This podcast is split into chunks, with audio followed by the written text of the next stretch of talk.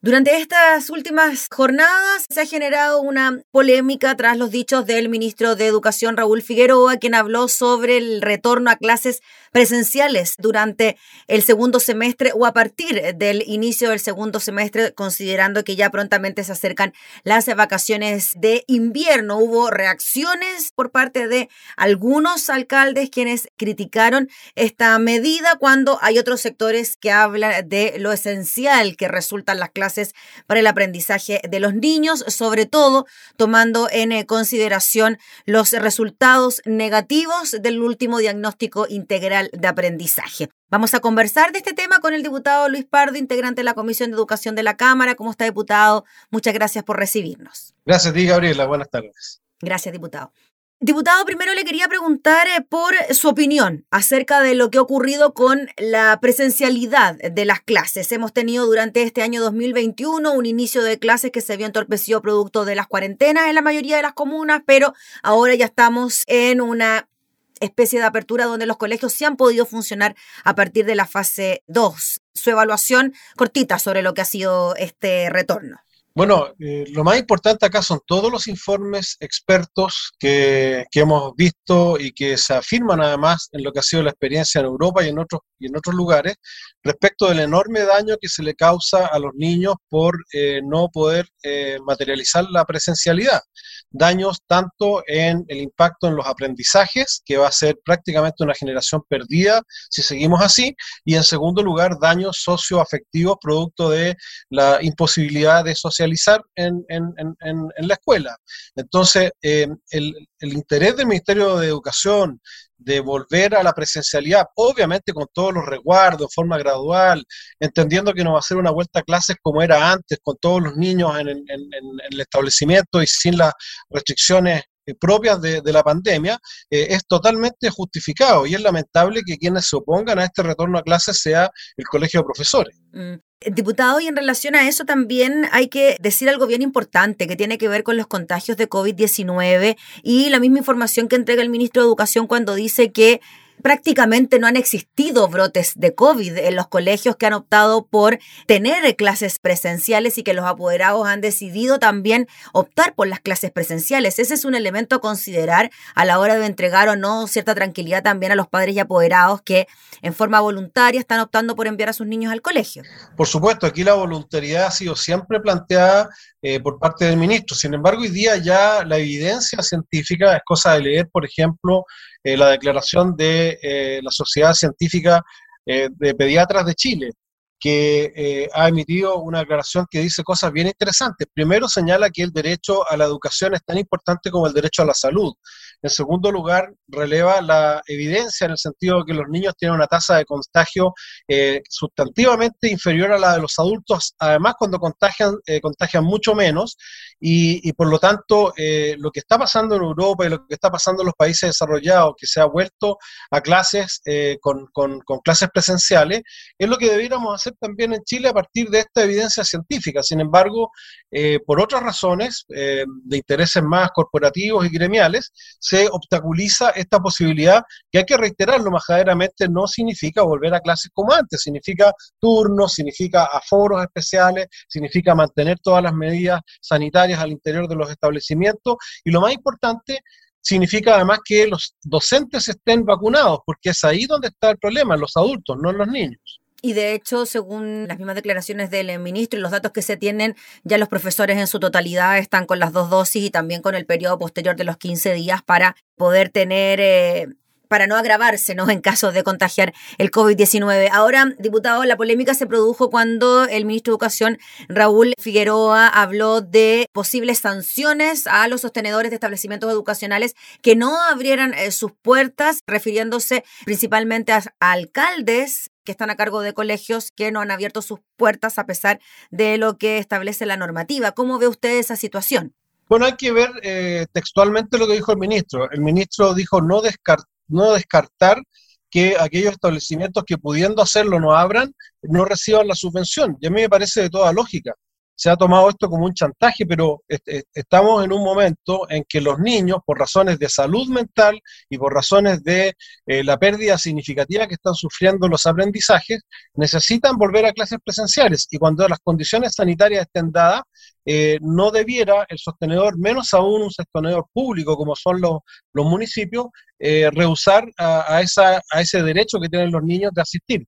Luego los padres podrán voluntariamente ver si mandan o no mandan los niños a clase, pero el sostenedor, sobre todo el sostenedor público, no debiera oponerse a algo que es una política pública que está refrendada por la sociedad científica y por la experiencia internacional. Diputado Pardo, esa parte no quizás no está tan clara en la gente. Hay colegios municipales entonces que no están abiertos porque en este caso los alcaldes, que son los sostenedores, se han negado a abrir las puertas o pasa por decisiones de los equipos directivos de cada establecimiento educacional. Yo creo que puede haber una combinación de ambos factores pero existen los protocolos y existe el financiamiento además para cumplir esos protocolos, de manera que no debiera haber ninguna justificación en aquellos casos en que las condiciones sanitarias están dadas, es decir, que la fase del paso a paso lo permita, para que esos sostenedores y esos equipos directivos se allanen a abrir eh, las puertas de los establecimientos, entendiendo que no todos los alumnos van a ir, pero que aquellos que sí quieran hacerlo y puedan hacerlo, lo hagan, porque eso es ir reduciendo esta enorme brecha que se está adicionando a la que ya teníamos, particularmente respecto de los más vulnerables, que son los que están en establecimientos municipales, eh, para evitar esa tragedia que va a ser eh, la falta de aprendizaje de esos niños en el futuro, además de que sus condiciones de confinamiento, tal como lo dice la Sociedad de Pediatras de Chile, las condiciones de confinamiento tienen más inseguridad que, eh, sanitaria que asistir al propio establecimiento educacional. Sí, diputado Luis Pardo, cuando se dice que no todos los colegios tienen las mismas condiciones para recibir a estos alumnos, que los colegios particulares pagados pueden tener una infraestructura y los recursos para poder hacer de sus clases lo más segura posible y evitar los contagios, lo que no ocurriría en eh, colegios municipalizados, por ejemplo, donde no se contaría ni con eh, infraestructura ni con recursos. ¿Cómo se responde a eso? Yo creo que no es, no es, no es exacta ni, ni, ni ese verdadera íntegramente esa aseveración. Eh, la, infraestructura es variable, hay colegios particulares subvencionados y municipales que tienen déficit de infraestructura, pero eh, lo importante es que la vuelta a clases se basa en protocolos que consideran, entre otras cosas, el aforo y los turnos, por lo tanto, es perfectamente adaptable la realidad a la infraestructura existente. Y existe además de parte del Ministerio el financiamiento para eh, adquirir los elementos sanitarios necesarios para cumplir con los protocolos. Entonces, a mí me parece que no es una justificación atendible la que están eh, buscando por ese lado. Diputado Pardo, en este momento los establecimientos educacionales municipales que tienen cerradas sus puertas por decisión de los sostenedores, de todas maneras reciben la subvención. Claro, y se ha hecho además un plan especial que incluso cuando esos establecimientos vuelvan a clases, eh, van a recibir la subvención no en función de la asistencia, sino que de los cálculos que se establecieron en, la última modificación legal que se hizo precisamente para no dañar eh, el financiamiento y la sostenibilidad de esos colegios.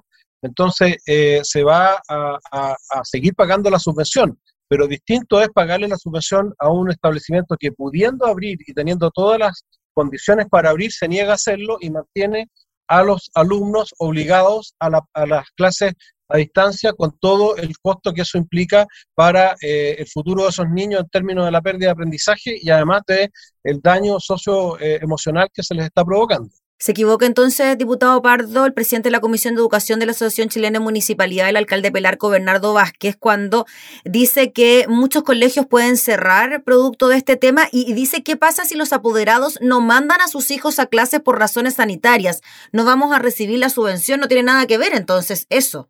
No tiene nada que ver porque se legisló y está vigente la ley que establece la forma de cálculo de las subvenciones en caso, eh, en el contexto de la pandemia y esa ley contempló la vuelta a clases eh, y especialmente eh, se contempló el mecanismo para que justamente no se produjera eh, esa, esa, distorsión, porque entendemos que la, presencialidad no va a ser la misma que había antes de, la pandemia. Y así quedó legislado. Entonces es totalmente injustificada la posición de, la Asociación de Municipalidades y de quienes sostienen que se va a dañar económicamente a los establecimientos. Ahora, diputado, en cuanto a esta carta que firmaron un grupo de alcaldes precisamente rechazando esta especie de advertencia por parte del ministro de Educación. Eh, se acusa de acusando al ministro de presiones financieras para establecer la medida. También se habla de que los alcaldes utilizan esto para obtener cierta ventaja, para resolver problemas que no tienen que ver con la pandemia, seguir recibiendo la subvención eh, sin abrir los colegios, dineros destinados quizás a otros ítems. ¿Cómo ve usted esa polémica? Yo creo que eh, no es una presión, en tanto es de absoluta lógica que la subvención con todas las modificaciones que se le hicieron para que no se vea afectada el flujo de los establecimientos educacionales producto de los niños que efectivamente, aun cuando abran, no van a asistir, pero no es una presión financiera, es un, es un dato de la causa. O sea, eh, ¿por qué voy a eh, recibir eh, un beneficio si no estoy haciendo las condiciones que la ley establece para recibir esos dineros?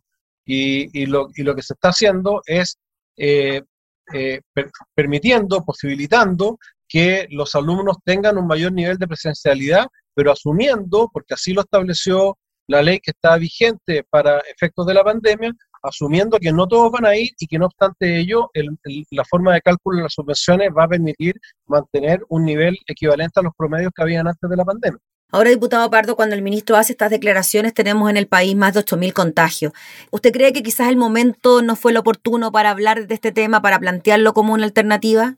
Bueno, evidentemente estamos en un momento de mucha sensibilidad, eh, pero por lo mismo los líderes de opinión son los que estarían y deben estar llamados a contribuir a un debate eh, menos eh, polarizado.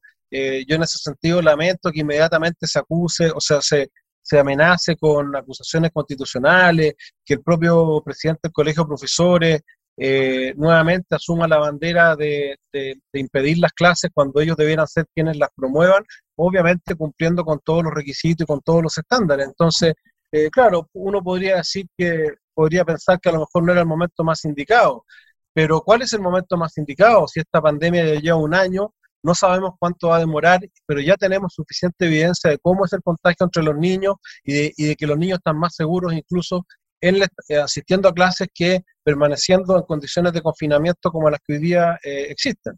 Muy bien, pues diputado Luis Pardo, le agradecemos enormemente por el contacto para hablar de este tema. Estaremos atentos a lo que pueda seguir ocurriendo. Falta todavía para las vacaciones de invierno. Veremos cómo se va desarrollando también esta pandemia. Que esté muy bien, que tenga buena jornada. Igualmente, muchas gracias, Gabriela. Gracias. Era el diputado Luis Pardo, integrante de la Comisión de Educación de la Cámara, hablando entonces sobre el posible retorno presencial a clases durante el segundo semestre.